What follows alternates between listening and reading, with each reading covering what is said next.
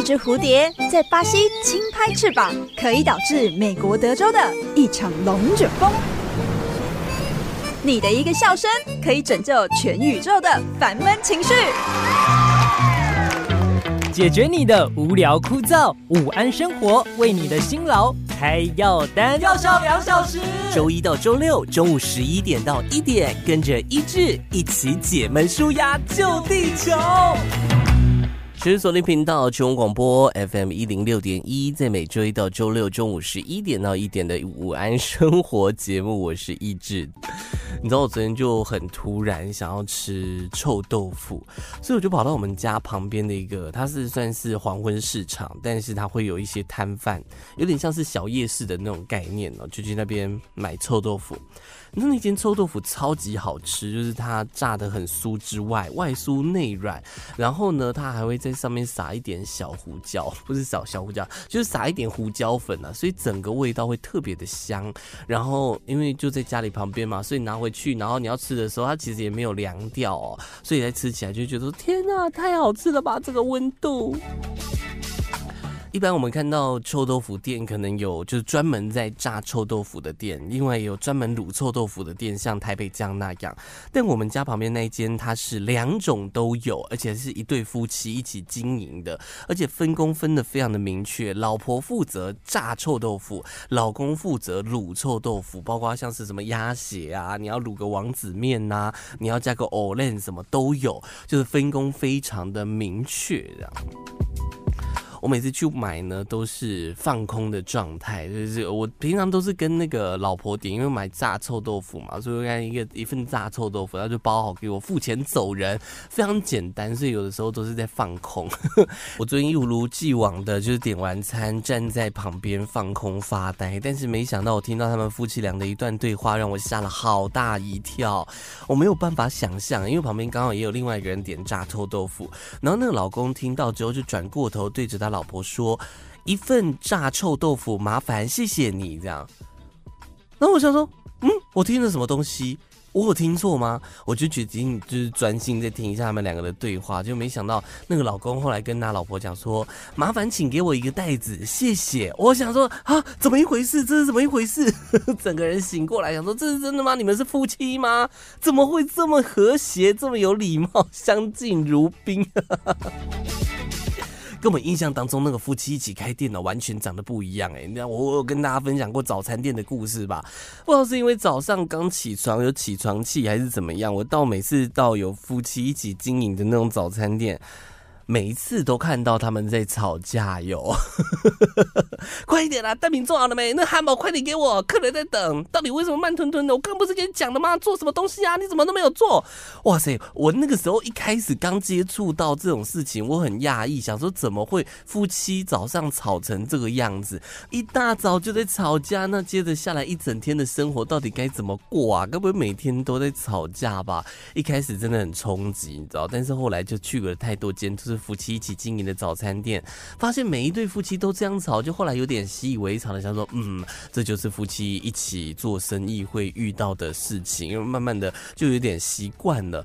直到我昨天去买了那间臭豆腐店，我才发现，天哪，竟然有夫妻是可以这么和谐的相处。你知道我每次遇到那种夫妻在吵架，早餐店阿姨，我就会觉得说，嗯，奇怪，这个你们两个当初会在一起，会结婚，牵手往这。个人生的未来一个里程碑走过去，不就是因为你们互相吸引吗？互相欣赏对方才会在一起，怎么会吵成这个样子呢？我后来看到一篇研究，发现说，哦，好像有这么道理。我们以前都会认为说，两个人会在一起是互相吸引嘛，异性相吸嘛。但是研究告诉大家，好像并不是这么一回事哦。两个人之所以在一起，是因为两个人的性格非常的类似。研究人员就讲到说，人们在找伴侣的时候啊，通常会想要找那种想法接近、兴趣爱好相仿的对象，比起异性相吸，更比较像是物以类聚。像是铁达尼号，我们有看过那个 Jack。Rose，you jump，I jump，两个这个身份地位差非常多，阶级、家世背景完全不一样，要越过重重障碍相恋的情侣也不是没有啦，但是真的是非常的少数。科学家就发现呢、大部分的伴侣啊都有一些共通点，比如说他们的政治观念，或者教育程度，或者说饮酒的习惯。为了了解伴侣之间的这种相似的程度哦，美国科罗拉多大学他们就做了文献的回顾，整理从一九零三年到现在，涵盖几百万对异性恋伴侣关系的好多几百篇文论文这样，然后又拿了将近八万对异性恋伴侣的一百三十三项特征来进行分析。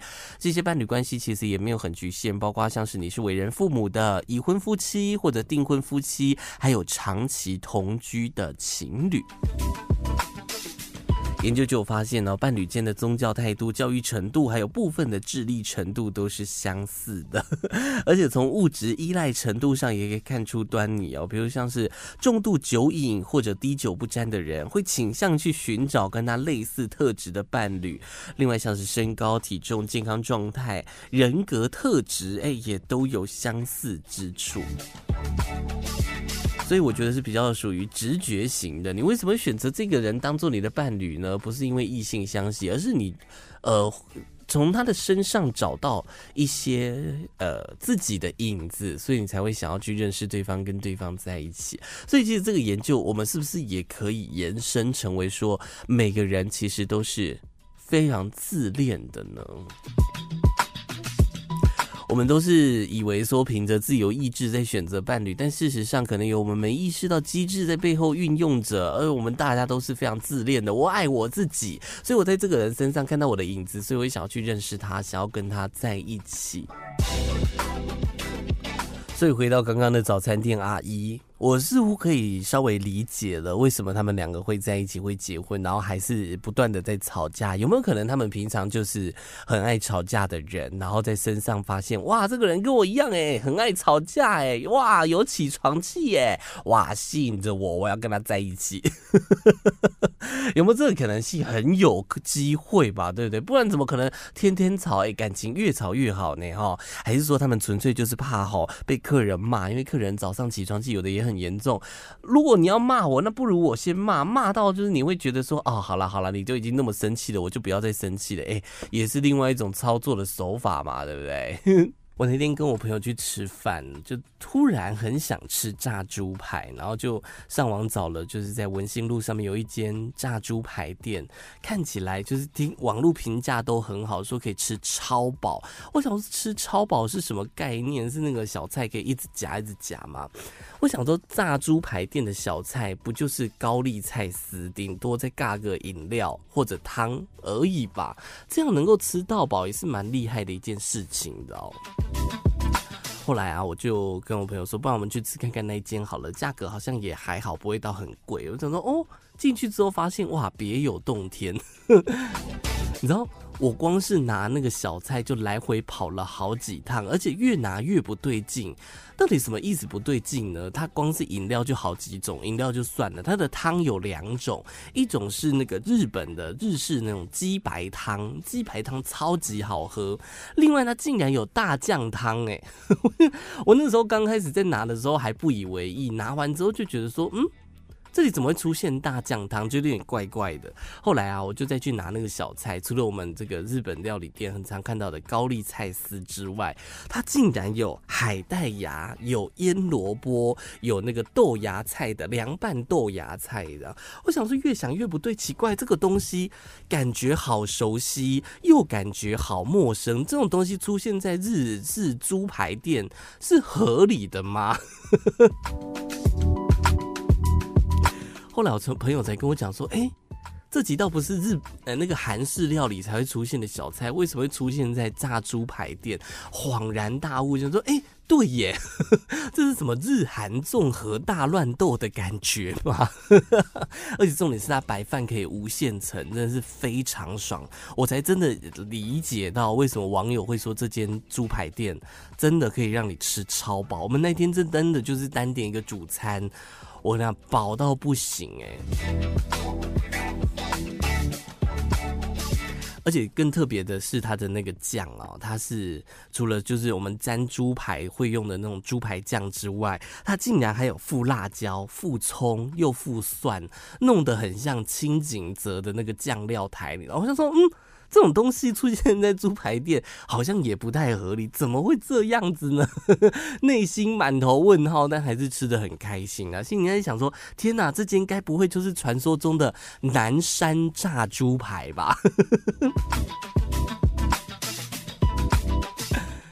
异能当中的南山炸猪排出现在台中，哇，真的是有够厉害！原来它是一间韩式炸猪排店，不是日式炸猪排店，是这样吗？我觉得太太好玩，太好笑了。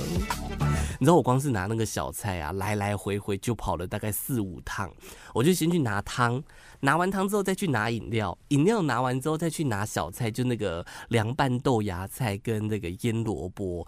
拿完之后放完之后，我又要再离开。我我朋友问我说：“你你还要拿什么东西？到底拿完了没？”我说：“还有那个高丽菜丝还没拿。”这样就咻咻咻咻来回跑了好几趟。我的天哪，真的是有够累。我想这种店就是。大爱，我没有在管它猪排好不好吃，就是能吃得下去就好，不用。我没有在追求说一定要的非常的惊为天人那种，没有。这种店已经被我归类在就是呃假粗霸的那种类型。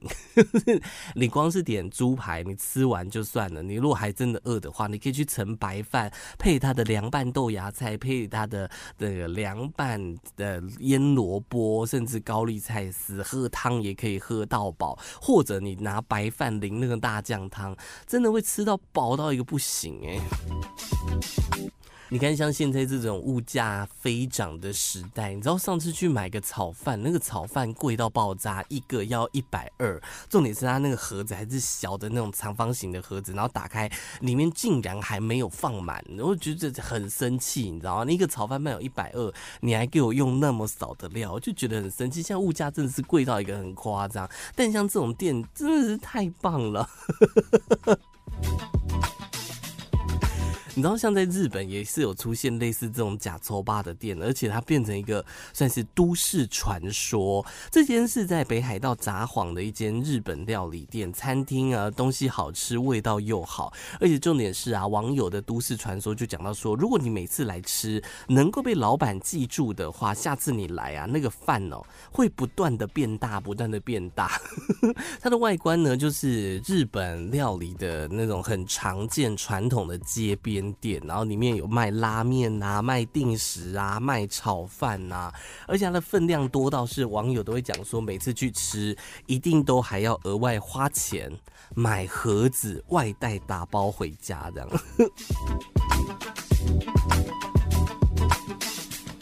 而且这间店有一个很独特的特色，就是当你去吃，你有办法把老板端上来的分量，拉面啊、炒饭啊，通通吃光，老板就会记住你哦。当你下次再去光顾的时候，那个分量就会再增加。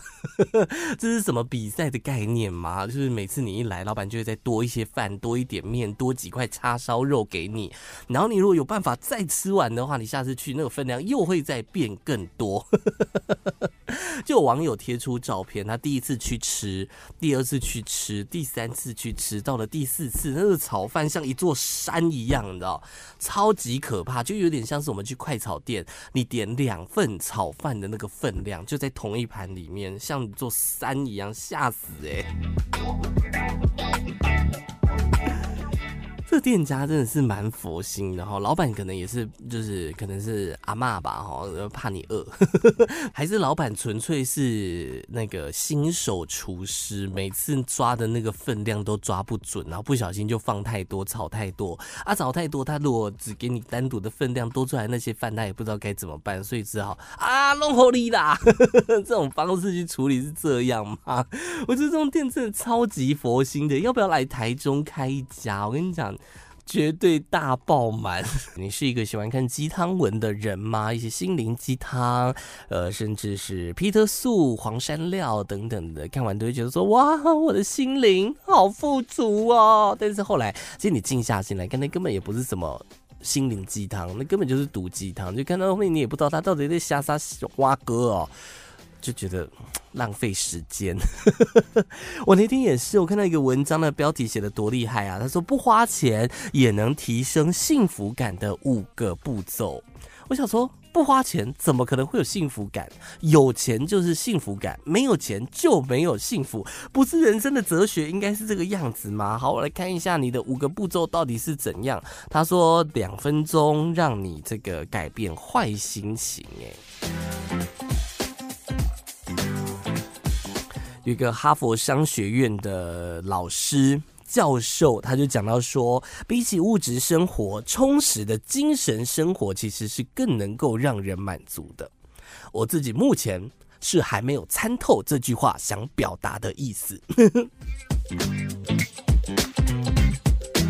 他说有几种方式、几个行为，让你不用花钱，也不用太花时间，可以感觉到幸福。第一个。整理待办事项，整理待办事项会让我变得幸福。我先打一个问号啊。他说，当你整理手边的待办事项的时候，会让你感觉对生活全盘有所了解，思绪会更加清晰，掌控度更会增高，就能减轻心理的压力。但有的时候，那个整理代办事项越整理会越生气，压力会越大，也就发现说：天啊，我这个事情也没有弄哦，啊，我那个事情也没有弄哦，啊，这么多事情哦，那我要弄到什么时候才弄得完？那个压力不会更大吗？我天啊，你得好。再来，他说要增加幸福感，还有一个方式就是传讯息给你自己觉得很重要的人，传一个照片呐、简单的问候啊，没有压力的短暂交流。他说会让你不知觉的心情变得更好哦，因为跟人家交谈会释放压力。你可以找一个你想说哈斗的人来去试看看。这个我也是打上一个问号了。我今天假设我要传讯息给我一个有兴趣的对象，我觉得我他能够减轻我的压力的对象。说，哎、你在干嘛？然后大概三个小时他都不读不回，这不会让我的压力变更大吗？为什么不回我？他在干嘛？他在干嘛呢？为什么不回我？他是不是不喜欢我？他是不是不想理我？这不是会让我压力变得更大吗？他说计划今年的休假日，嗯，好，我们来看一下怎么计划今年的休假日呢？他说看看自己有多少的假可以休，然后做好完整的准备。这样确定心情会好吗？会不会打开我的假，发现我没有假了？为什么我没有假了？天哪，我压力好大，我没办法放假，不是压力会更大吗？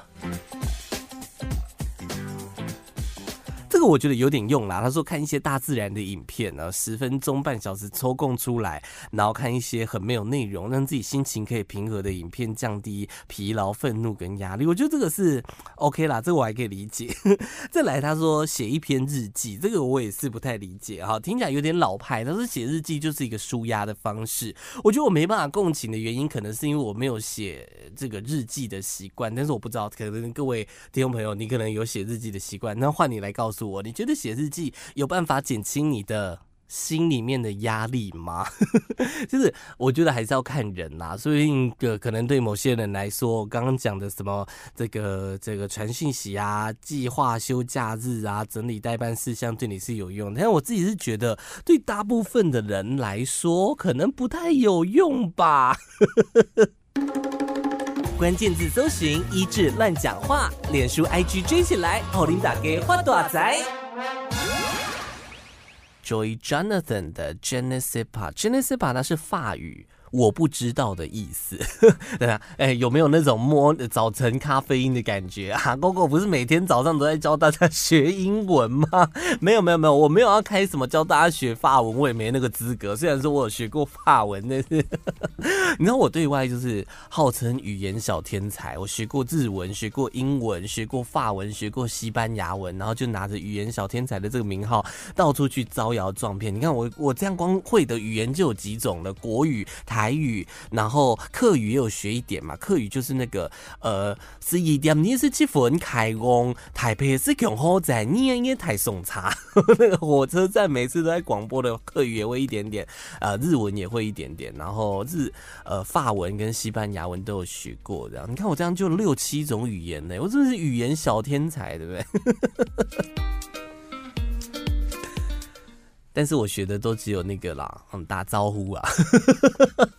哎、我跟真的跟大家讲，我那个时候，因为我以前是读英语系，然后我们还要学辅修，就是日文是被列作必修的课程，然后另外还有另外法文跟西班牙文是选修。那个时候就觉得说，哇，感觉很厉害耶，应该来学一下，然后就选了一学期的课。后来呢，一学期上完，我就把它取消了，我就没有再继续修，我真的太难了。我人生到底要学几种语言？所以都是学那最皮毛的打招呼，Bonjour，就嘛贝尼哦，就这样。然后日文就是个こんにちは，はじめまして，私は今日です。どうもよろしくお愿いします。我因为我们以前学都是学用死背的方式，我也不知道为什么那老师怎么会这样教。我记得我们日文课第一堂，诶、欸，第一学期的期中考考的就是自我介绍，然后老师就发了一串文字，要我们直接把它背下来，就是什么哦，我大家好，我是谁，然后我的家庭很可爱，我有一个爸爸，一个妈妈，一个哥哥，一个姐姐，然后我哥哥。 很喜欢吃麦当劳，我姐姐很喜欢读书，然后我怎么样怎么样，就大家都是一模一样的哦。然后每个人期中考就是去找老师，然后把那篇文章背出来就过关了。是，我觉得我好荒谬，我以前都是这样子学语言的，太扯了。其实后来想一想，好像学那么多语言好像也没屁用哦。你看我们也没有钱去法国玩，没有钱去西班牙玩呐、那学那个语言到底要干嘛？学日文去日本，你一年是能够去几次啊？不就去那一两次，而且你去日本也会全发现说，哇，全部都是简体中文呢，根本不用学日文。这礼拜五就是一年一度的中秋节了，不少公司行号啊，或者亲友之间都会送一些礼盒，特别是月饼礼盒来祝贺哦。那天看到一个网友分享了一个故事，我真的快笑死了。他说啊，他就买了一盒台式的月饼送给他的舅舅，就这盒月饼就展开了他的家族之旅。最后你知道送到谁的手中吗？回到了。贴文的这个男主角的手里，这是一个月饼的奇幻旅程哦。什么意思呢？他说啊，他拿给舅舅之后，舅舅转手送给了阿姨，阿姨又转手将月饼送给了姑姑，姑姑又转手送给了他的姐姐。结果姐姐回到家之后，看到他又把那一盒礼盒拿给他，他才赫然发现说：“哎，这礼盒不就是我送给舅舅的那一盒吗？”所以等于经过五个人的手里，月饼原封不动的回到了他自己的手中，一盒月饼制造了五次的价值，这就是传说中的经济循环再利用吗？只有一个人花钱，但是替五个人做了人情，这个是非常划算的一件事情。中秋节不知道大家有没有规划一些烤肉的这个行程哦？最近网络上面大家都在讨论说。哎、我朋友找我去烤肉，哎，那我要到底该带什么食材才不会跟人家踩雷撞在一起，同时会让人家有惊艳的感觉，有没有？呃，可能有人讲说，哦，大家都带肉，没有人带到吐司，或者大家都带吐司，没有人带肉的情况，甚至有人在讨论说，哎、什么样的食材是中秋节烤肉的魔王食材？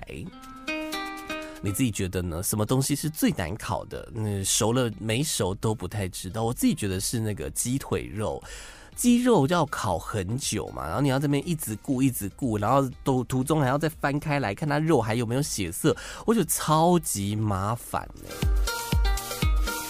有人说是豆干，豆干也是我无法理解的一个烤肉食材，就是吃的也没味道。那你要让它有味道，你要刷超多酱，那刷酱人家又说什么不健康，那到底为什么要烤豆干呢？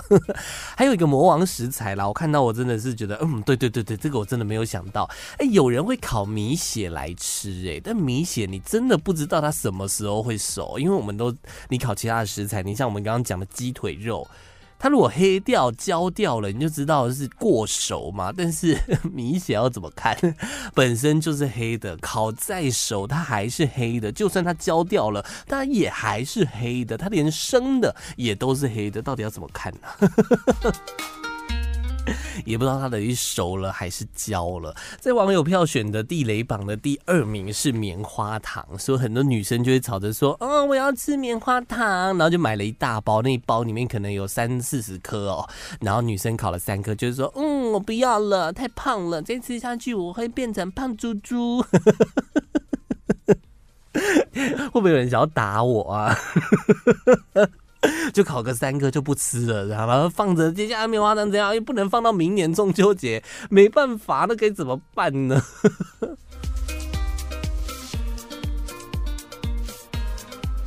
我觉得还有甜不辣啦，甜不辣是我觉得也是蛮难烤的一个东西，就不知道为什么就很容易焦掉呢？哈，你自己有什么地雷食材来跟我分享？最重要，我来 G C Y Z 点按脸书，你可以搜寻一志乱讲话就可以找得到我喽。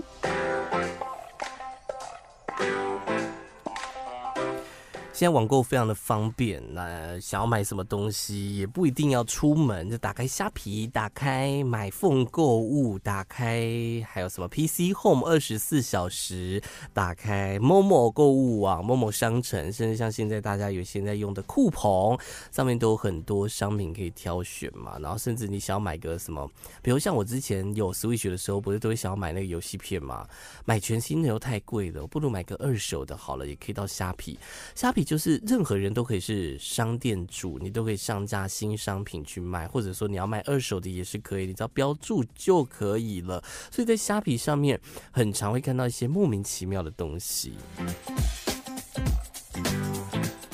最近有网友在浏览网拍的时候，发现竟然有在卖什么人体尸体臭味除臭剂，而且卖了将近一百五十万件。到底什么是人体尸体臭味除臭剂？他说一罐有一千 ml 哦，售价是两百八十九元，可以消毒、抗菌、除虫、去污，然后消除尸体的臭味，而且有四点九颗星。我就有点夸张了啦，我想我大概能猜到他想要表达什么，就是这个东西就连尸体的臭味都有办法消毒消除掉，所以你们家的那个啊什么小狗的乱尿尿乱大便呐、哦家里面水沟的臭那个水管臭掉的那种臭味都可以立马来解决，所以我要把它弄得比较夸张一点，写人体尸体除臭剂，这个商品目前还找得到哦，而且很多买家都分享说哇去除异味。效果赞赞赞，然后说是闻起来是那种浓浓的松树精油的味道，这样。而且啊，那个最臭的地方，学校的厕所，真的有人买了，然后去学校的厕所喷，发现效果奇佳，哎，超级赞的。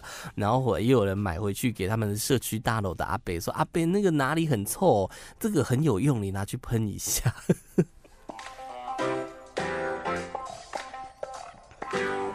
大家真的都没有办法忍受臭味了，就像有的时候，其实有的时候也不是说臭味，比如说你跟呃朋友坐在呃客厅里面在看电视，朋友突然放了一个大响屁，然后大家绝对是从沙发跳起来，各自找好求生位置，对不对？甚至有些人打嗝味道比较浓厚，就是我发现大家对于臭味的忍受程度都非常的低。你知道，在美国，在之前呐、这个前几个月的新闻，就有一个高中生在学校里面喷洒了一个叫做超浓缩屁味喷剂。原本只是想要当做恶作剧，就有点像综艺大热门啊，综艺玩很大，不是一些惩罚要把脸埋到一个箱子里面都是臭袜子嘛，然后里面放臭膏，有点异曲同工。之妙，结果没想到这个喷雾的威力太强，把六个同学凑到上北医，送到医院去。而且重点是消防人员赶到现场大阵仗哦，想说这是怎么一回事，还以为是什么瓦斯气体外泄的。然后买那个臭屁哎臭屁喷雾剂的这个学生是等到事发三天之后才向校方坦诚，一切都是他的恶作剧。而且他，我觉得他算是学生的救星啦，因为那个臭气喷了，臭了三天，学校完全没办法上课。你知道买得到哎、欸，这个臭味喷剂，我刚特别去虾皮找了一下，虾皮也有在卖。到底要卖多奇怪的东西啦？真的是。有些小东西真的是对生活当中呃很很有便利性哦，比如说在日本的网购，最近有一个东西非常的红，叫做仿真假肚脐贴。这是什么东西？它就是一个小贴纸，然后长得又像肚脐，你就可以把它贴在肚子上面，它就变成一个假肚脐。为什么要买假肚脐呢？哎，不要看它那个效用哦，它效用其实蛮厉害的，就是你裤子可以拉高一点，然后把那个肚肚脐往上贴一点，这样你在拍照的时候，你如果穿的是那个露肚装哦，哇，那个整个腿的比例变得有够厉害哦，腿变得有够长，这样，你会想要买这个假肚皮贴吗？我不知道虾皮有没有在卖，这个我就没有去 Google 了。甚至啊，还有一个叫做什么收下颚胶带，贴起来，你整个那个脸呐、侧面看起来会变得超级立体，而且啊，连顺风哎招风耳都有，就不是顺风耳是什么东西？招风耳它是一个胶带的产品，它可以把你的大耳朵收起来，让你顶着一双招风耳也能瞬间变得仙气十足的精灵耳。你如果觉得你的鼻子太塌哈，网络上有变美的小物哦，它是鼻型的支撑架，你可以把它塞到鼻孔里面，瞬间就把鼻子撑起了几 mm 哦，整个五官就会变得非常的立体，这样。超级莫名其妙，但是这些商品你可能觉得啊，谁要买？不好意思，人家在网络商城卖的可好的嘞，还有一大堆的这个使用后的留言，说什么哎，这个肚子啊，这个假肚脐贴防水功能也很赞哦，变得很多人的把腿修长的秘密工具，这样。那个肚脐。那个肚脐真的长得太好笑了，但重点是因为它肚脐它是有点外扩到边缘，它边缘是有点白白的，所以如果你是肤色比较黑的人，你可能在化妆上面，你可能还是要拍几个那个，把那个皮肤的颜色弄均匀一点，才不会说看起来啊，那什么贴纸 马上被抓包。就我昨天在网络上面看到。有一个脸书粉专叫做“路上观察学院”，就是很多网友都会在上面呃 po 照片，写这个他们遇过的路上观察到一些很奇特的事情。那照片真的很可爱，它是一个贩卖机，然后贩卖机上面贴了一张纸条，上面写：“此贩卖机会骗钱，投奶茶出绿茶。”而且他的怨念真的是蛮深的，他写了一二三四五，写了五次这样，可能真的很想。喝奶茶哦，没想到贩卖机按下去投出来，跑出的是绿茶，然后。哎，有的时候那个贩卖机故障真的是很可怕的一件事情，就是那个装饮料的人没有根据外面的外最外层显示的饮料去放置，然后所以就会很奇特，就有点像是在开惊喜包的概念，我完全不知道你今天会喝到什么饮料哟。我觉得他生气的点可能在于说奶茶的价格比较贵，投了之后你如果调出同价位的其他饮料我都可以接受，但你调出来的竟然是比较便宜的绿茶，这可能就会让人家很。生气了哦！他投绿茶跑出，哎，投奶茶跑出绿茶来。你知道那个贴拍拍照的那个呃贴文的网友也去实测了一下，他投了红茶就掉出来掉什么？你知道吗？掉出奶茶，没有一个饮料是放对的，有够夸张，真的是。有人买可乐，然后选可口可乐，结果跳出百事，隔天他选百事出来的就是可口可乐。有的时候饮料的那个放置真的是要注意一下，好不好？我觉得这倒还好，有的是会吃钱，那才是让人家最生气的，对不对？我记得我们以前学校有一台贩卖机，我们都很喜欢去那边投饮料，因为它有一个设定，我不知道现在还有没有这种贩卖机。它是一个很古老的，就是在投饮料的旁边还有一个小长方形的显荧幕显示器，然后你投饮料呢，嘟嘟嘟嘟，它就开始跑哦，跑跑跑跑跑，它就告诉你说恭喜你中奖，或者恭喜你没有中奖。它是一个抽签的游戏，就你买完饮料之后，它会让你抽签。如果你幸运中签的话，它会再掉一瓶一模一样的饮料给你。我不知道大现在还有没有这种饮料贩卖机，好像找不太到了。我们以前超级爱去投，我真的觉得这个做饮料贩卖机的厂商很聪明，想到这种方式促进消费。然后像我们那个时候就是。没有什么钱，然后又很贪小便宜，所以我跟你讲，下课那台饮料机前面排满了人，大家都在排队想要玩抽奖。平常在日常生活当中的交谈、听音乐、看电影，其实很少会去注意到左右耳的差异，除非说你今天是戴着耳机听一些比较立体声的音乐，还有那个左边敲击的声音、右边敲击的声音，或者说看立体声的电影哦，那种打架从右边飞到左边，或者那个音。笑从左耳飞到右耳，可以做出那种立体的感觉来，不然在平常生活当中，你可能不太会去注意到，对不对？就可能你还要去电影院看电影，然后那个杜比音效会这边哦，around you you。你才会感觉到那个差异性啊！但你知道吗？我平常都很忽略左耳跟右耳。那个人觉得说：“哎呀，都一样嘛，从左耳进，从右耳进，还不是一样的东西？我都是左耳进右耳出嘛，才不是这样。其实耳朵也有自己的偏好哎，左边的耳朵喜欢听什么样的声音，右边的耳朵喜欢听什么样的声音。”你知道，意大利科学家做了一个实验，就发现人类右边的耳朵耳根比较软，更容易听进意见去执行命令。同样的话呢，对着右耳说会比左耳说听进去更多。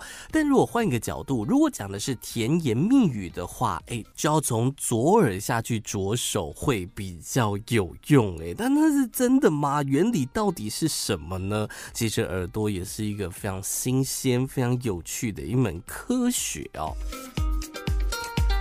德国的自然科学杂志曾经发表一个研究，这是一个意大利的心理学家跟他的同事做在社会活动当中如何去倾听、如何去反应做的一系列的试验。结果就发现，人类的大脑对两个耳朵听到的声音处理方式比较不一样，右边耳朵接收到的讯息会优先被处理，所以呢，接收到的命令更容易获得执行，这就是你的右耳优势。研究人员发现，当然每个人还是不一样的，但是大多数的人更喜欢用右耳去倾听，进入到右边耳朵的音节被左脑半球优先处理。啊，左脑半球支配右半身的这个神经跟器官是一个语言中枢嘛，就是我们知道负责语言啊、逻辑分析呀、认识跟行为。那右脑负责的就是比较属于音乐啊、绘画、几何等等的这种东西。所以这个研究等同于告诉所有正在收听我们节目的朋友，下次啊，这个老婆大人要指挥老公去做一些家事，请记得对着他的右耳喊会比较有用。你不要站在他的左边，对着他的左耳喊，可能有进去了哈，可能就从别的地方就溜走了。但是如果这个时候啊，你靠近他。对着他的右耳说：“去洗碗。”说不定会更有用一点哦。不要只朝着左耳讲，朝右边讲，从右边左手会比较 有用。老公还想说：“天哪，要干嘛？要干嘛？你干嘛靠那么近了？去洗碗，去晒衣服，去扫地。”但如果换了另外一个情境呢？我今天纯粹是想要讲个撩人的话，或者讲一些甜言蜜语啊，想要虏获家人芳心。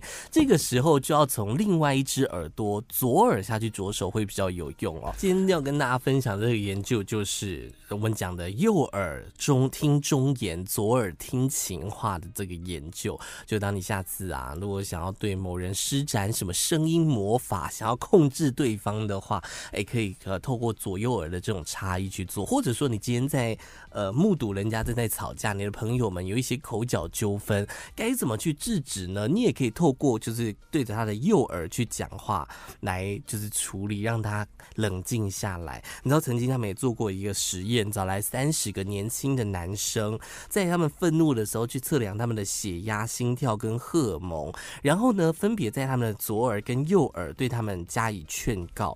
结果发现哦，左耳是根本听不进劝的，各种指标都没有变化。话但是呢，你如果朝他的右耳说：“哎呀，冷静下来啊，不要那么生气呀。”哎，其实他的愤怒是有所减缓的。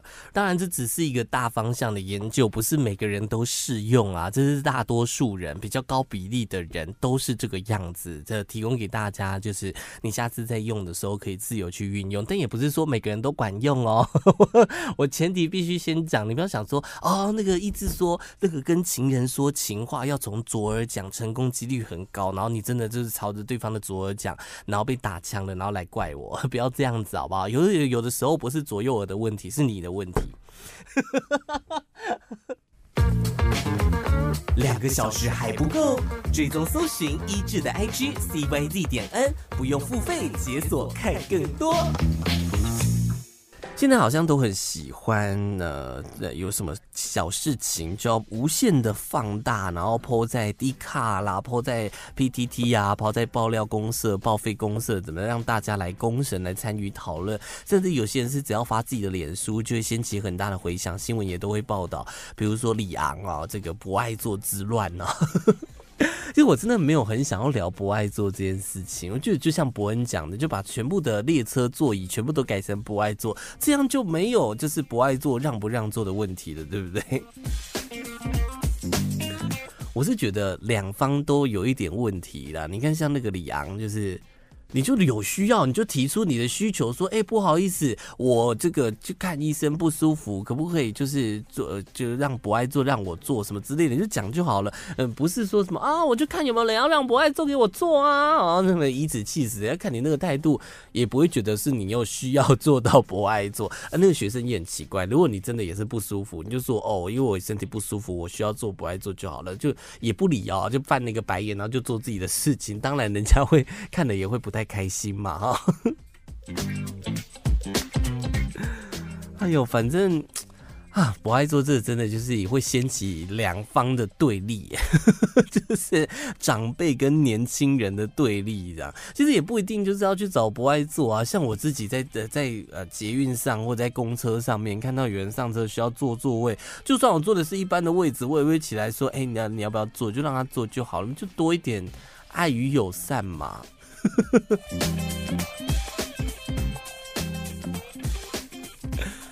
讲到这种生活的小事，一些无聊的小故事，我昨天在报废公社看到一个女网友 po 文。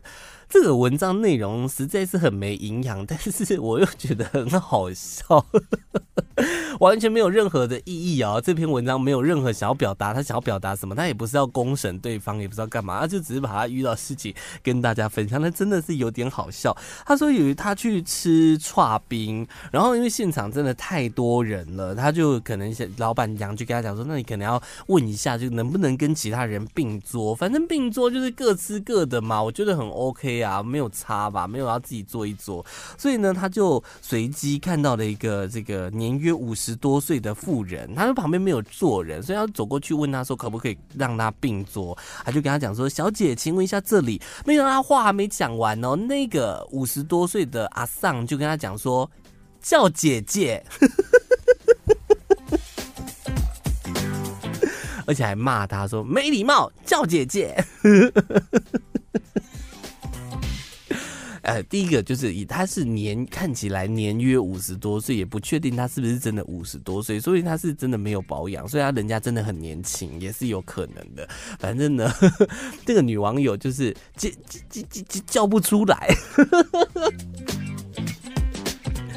我想如果是我的话，我就说我不吃了，然后你又扭头就走，拿着冰在现场尴尬，想说我真的叫不出来。没有啦，但是如果你真的是有求于人哦，该叫还是要叫啦，对不对？就是如果真的是全部没有其他位置可以坐了，你必须就得跟着这位小姐这个阿上并坐的话，你还是得要叫吧？你总不可能在那边姐姐姐姐姐的，我我我我叫不出来。